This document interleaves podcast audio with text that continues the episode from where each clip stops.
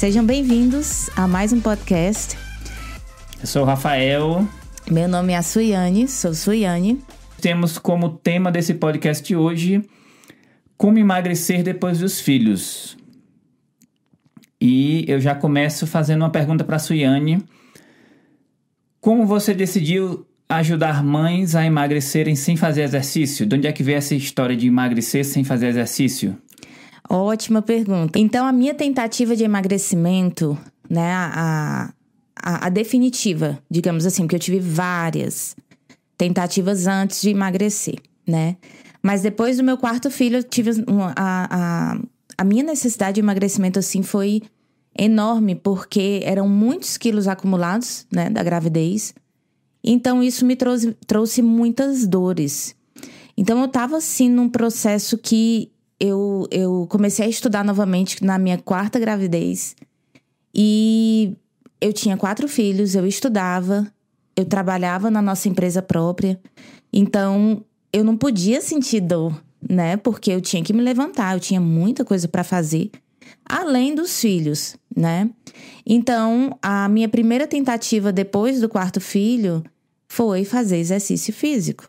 Eu, eu pensava que era uma mágica, né? Eu ia para academia, ia fazer exercício e já ia começar a emagrecer.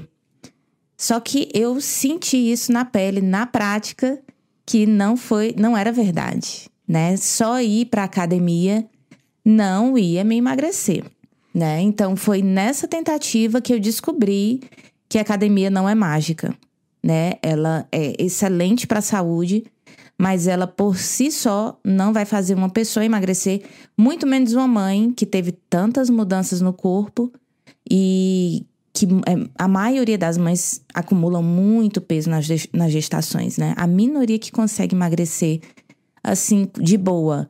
Mas a maioria é como eu, como você, provavelmente, aí que tá assistindo. E acumulou muito peso e não tá conseguindo, né? Sempre pode falar a tua idade ou é mistério? Não, tenho, eu não tenho besteira com idade, gente. Tenho 36 anos agora. É, nesse ano eu vou fazer 37 no final do ano. Então vai passar o ano todo com 36, né? Todinho. E tem, tem também essa história de. Eu acho que tem uma diferença muito grande quem. A gente até brinca que essa aí atentou pra vida cedo. Quando a gente vê alguém alguém fazendo exercício assim, jovem, bonito, a gente fala, não é assim? É verdade. Esse aí atentou pra vida cedo. Não sei se vocês usam essa expressão, mas a gente é do Ceará e fala assim: ele atentou pra vida cedo. Acordou pra vida cedo, né? Uhum. E quem começa a se exercitar assim depois dos 30 e assim por volta de 35 é um negócio assim complicado, né? Com certeza. É bem mais difícil. Nossa, bem mais difícil. Eu engravidei, comecei essa, essa trajetória de gravidez com 22 anos. E fui mãe aos 23, né? Então, ou seja, engravidei quando tinha 22 ainda e fui com 23. E no primeiro filho, assim, eu notava que o meu metabolismo era bem mais rápido do que no quarto. No quarto, eu percebi que o negócio foi diferente. E, e o que é que muda depois de uma gestação? O que é que muda na mãe, na mulher? Muitas coisas. Eu me lembro que tu mudou bastante. Quando eu casei contigo, tu com, a gente tinha 22, né? Uhum. E na verdade, a tua gravidez foi a primeira lá do Miguel foi, foi bem tranquila, né? Ela tu foi tava muito magrinha. saudável, é. Eu tive muito cuidado, assim, porque primeiro que eu era muito nova e eu queria manter minha forma. Eu disse, nossa, não admito eu nessa idade ficar fora de forma. Mas né? eu me lembro que a questão hormonal tu se encheu de espinha, não foi? Você foi, lembra? Foi, foi bem. Eu já tinha problema de espinhas antes, né, na adolescência toda, então na gravidez a coisa né, com os hormônios todos, revir, todos revirados. Eu me lembro que tu fazia, eu, tu fazia eu comprar um creme que na época era caro pra caramba lá no Ceará, um creme especial lá para passar nas estrias que tu passava todo dia que dizia: "Não, eu sou muito nova, eu não posso ter estria", né? É verdade. Então eu, eu tive eu tive assim muita muito cuidado, conversei até com a minha obstetra e perguntei: "Doutora, eu não quero engordar, o que que eu faço? Me ajude". E ela foi me dando algumas dicas, assim, de alimentação. Ela disse, antes, você comer um sanduíche, é, opte por um pão integral ao invés do pão branco. Aí eu disse, mas vai ajudar? Ela disse, é, a caloria é a mesma coisa, mas o pão integral vai te deixar mais saciada. E ao invés de colocar queijo e presunto, coloca só o queijo, entendeu? Me ajudando a diminuir mais as calorias para que eu não engordasse tanto. Então eu tive essa preocupação e tive até sucesso, né? Não engordei é. muito, não. Mas e o que é que muda então? Mas aconteceu o seguinte: é, eu tive primeiro filho, né? Tive um probleminha que minha mãe não estava perto, ela teve que fazer uma viagem de emergência. E aí não tinha mãe. Então eu tive o neném, primeiro neném, tudo muito novo, né? Fiquei estressada, principalmente porque eu fui aquela grávida dos quatro filhos, tá? Não foi só do primeiro, não. Eu dormi até ter neném, né? Então não tive aquele problema de ficar acordando toda noite. Ah, vou fazer xixi, tá imprensando a bexiga. Não, não tive esse problema. Então, eu não tive a preparação que as mães têm, a maioria, né? De se levantar várias vezes à noite para fazer xixi. Eu não tinha isso. Eu dormia o sono inteiro. E quando o neném nasceu, o neném acordava, né? Então eu tinha que me levantar para dar de mamar. E esse foi um baque grande para mim, né? Foi muito impacto grande porque eu não conseguia dormir. E isso me estressava, além de não ter a mãe por perto. Tive uma tia muito querida por perto que me ajudou muito. Mas ao mesmo tempo, é, eu queria a minha mãe, né? Não tinha. Então tudo isso foi somando ao ponto de eu não ter leite. Então, quando isso acontece, a gente escuta muitos conselhos, né, de familiares, de amigos. Ah, você tem que comer mais açúcar, né, para você poder fabricar mais leite e tal. Então, o peso que eu não ganhei na gestação, é extra, né? Ganhei o peso normal, eu ganhei na hora de amamentar. Então, aí o bicho pegou. Eu me lembro que a gente fazia, era uma, a vitamina, né? Uma vitamina de rapadura.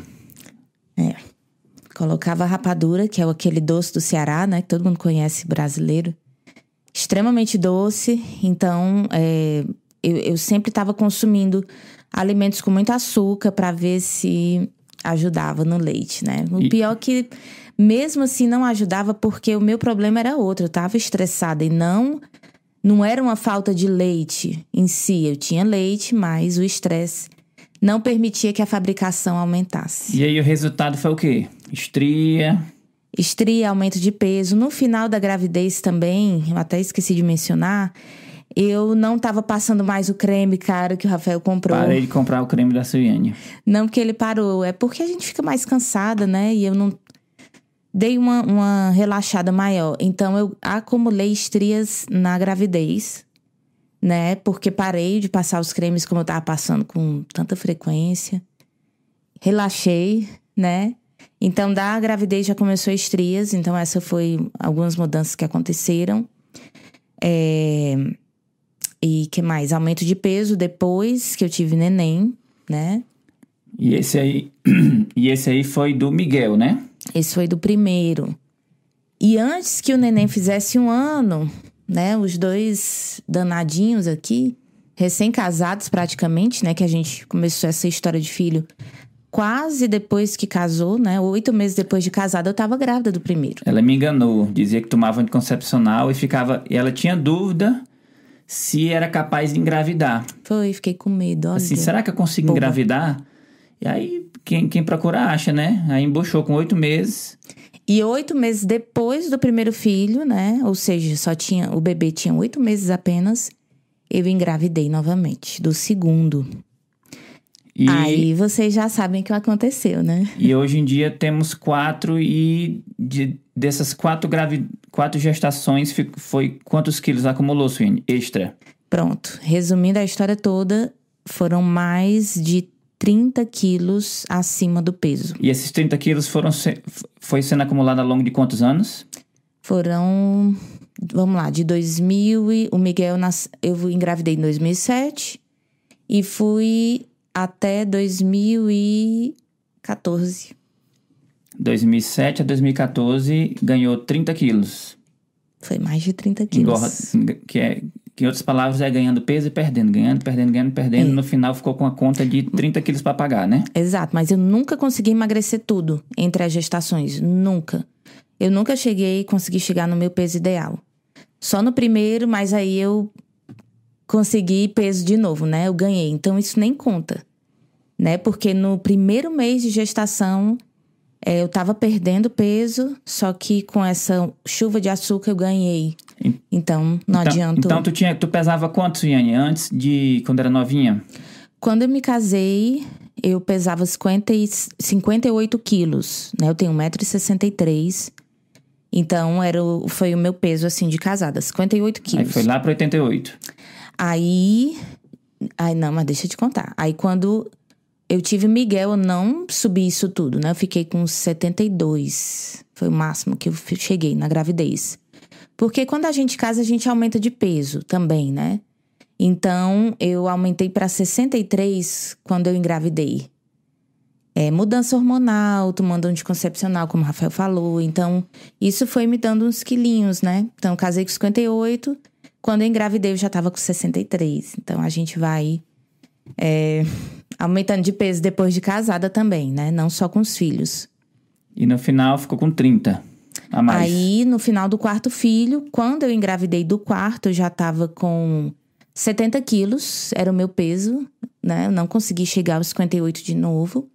E aí eu subi para 85. Fiquei no final do quarto com 85 quilos. Ou seja, com meu quarto filho, quando eu engravidei, eu tinha 70 quilos. E aí subi até 85. Quando ele nasceu, para minha surpresa, eu não conseguia mais baixar o peso. Não teve quem fizesse. Passou um ano e eu não conseguia baixar mais. Né? Eu fiquei com esse peso é, acumulado. Então, tentei ir pra academia, não resolveu muito. Baixei assim para 80 quilos, mas não, não era muito satisfatório, né? Na verdade, o neném nasceu, eu baixei para 81. Aí na academia baixei uns 4 quilos e parou completamente. Então, fiquei estacionada com 76 quilos, que é muito acima do meu peso, né? E aí, quando eu cheguei na fórmula mágica do emagrecimento, eu baixei para muito menos de 58 quilos, que era o que eu pesava quando eu casei. Então, eu cheguei a, a pesar 52. Isso. Que era um peso que eu era criança. E isso fazendo academia. Isso alimentando, né? Com alimentação saudável. Então não foi, não foi causado pela não. academia. Não foi.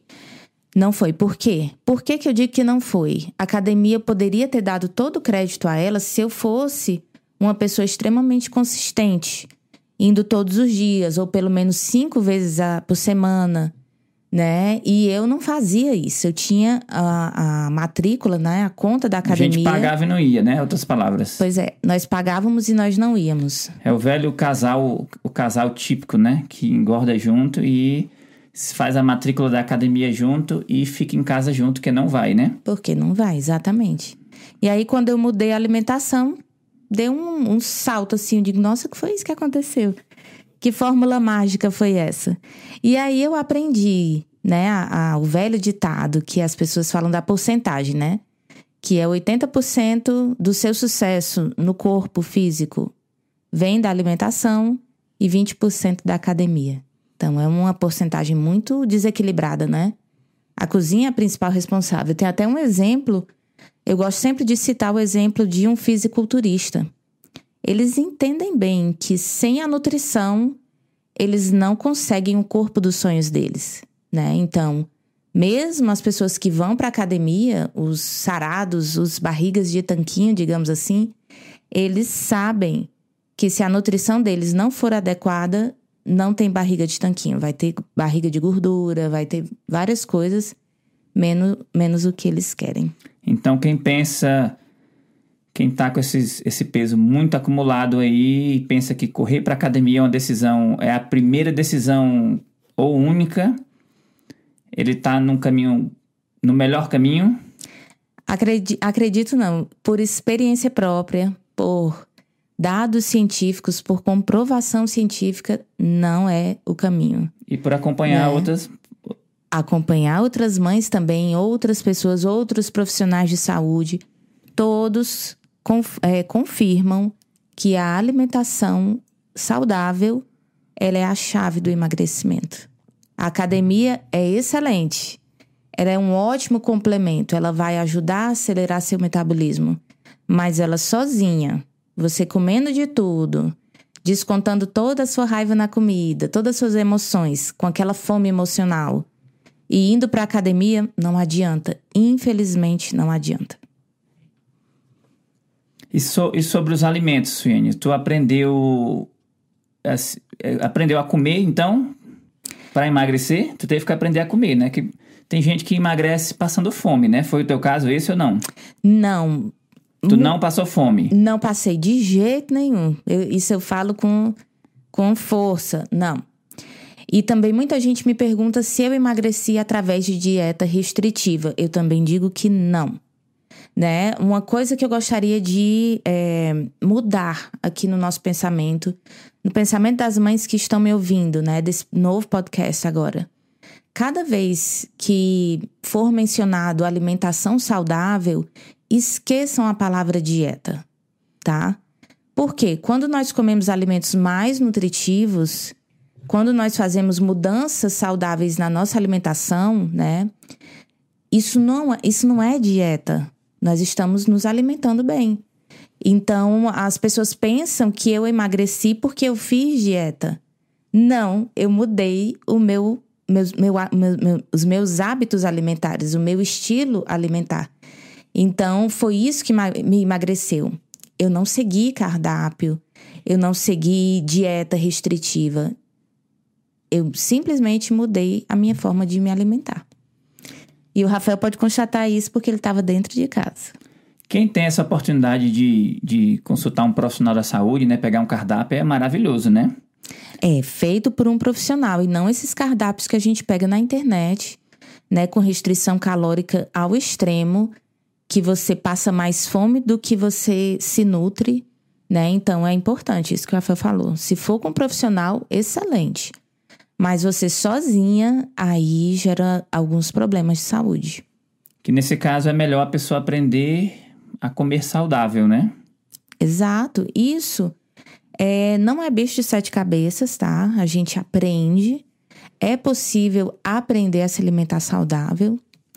E lógico, quem tem profissional para acompanhar, melhor ainda, né? Quando a gente não tem o dinheiro, as posses para ter esse tipo de acompanhamento, nós podemos ter noções de saúde, né? E isso vai fazer toda a diferença na nossa vida. Eu escuto sempre falar que para perder peso tem que cortar as calorias, tem que passar fome. Até te perguntei se tu passou fome, você falou que não. E qual seria a diferença entre passar fome e comer alimentos é, com, ricos em nutrientes? Ótimo. Então, como que a gente pode é, se alimentar de uma maneira melhor e não passar fome, né? Essa pergunta. É, eu tive que literalmente mudar a minha forma de pensar com relação à comida.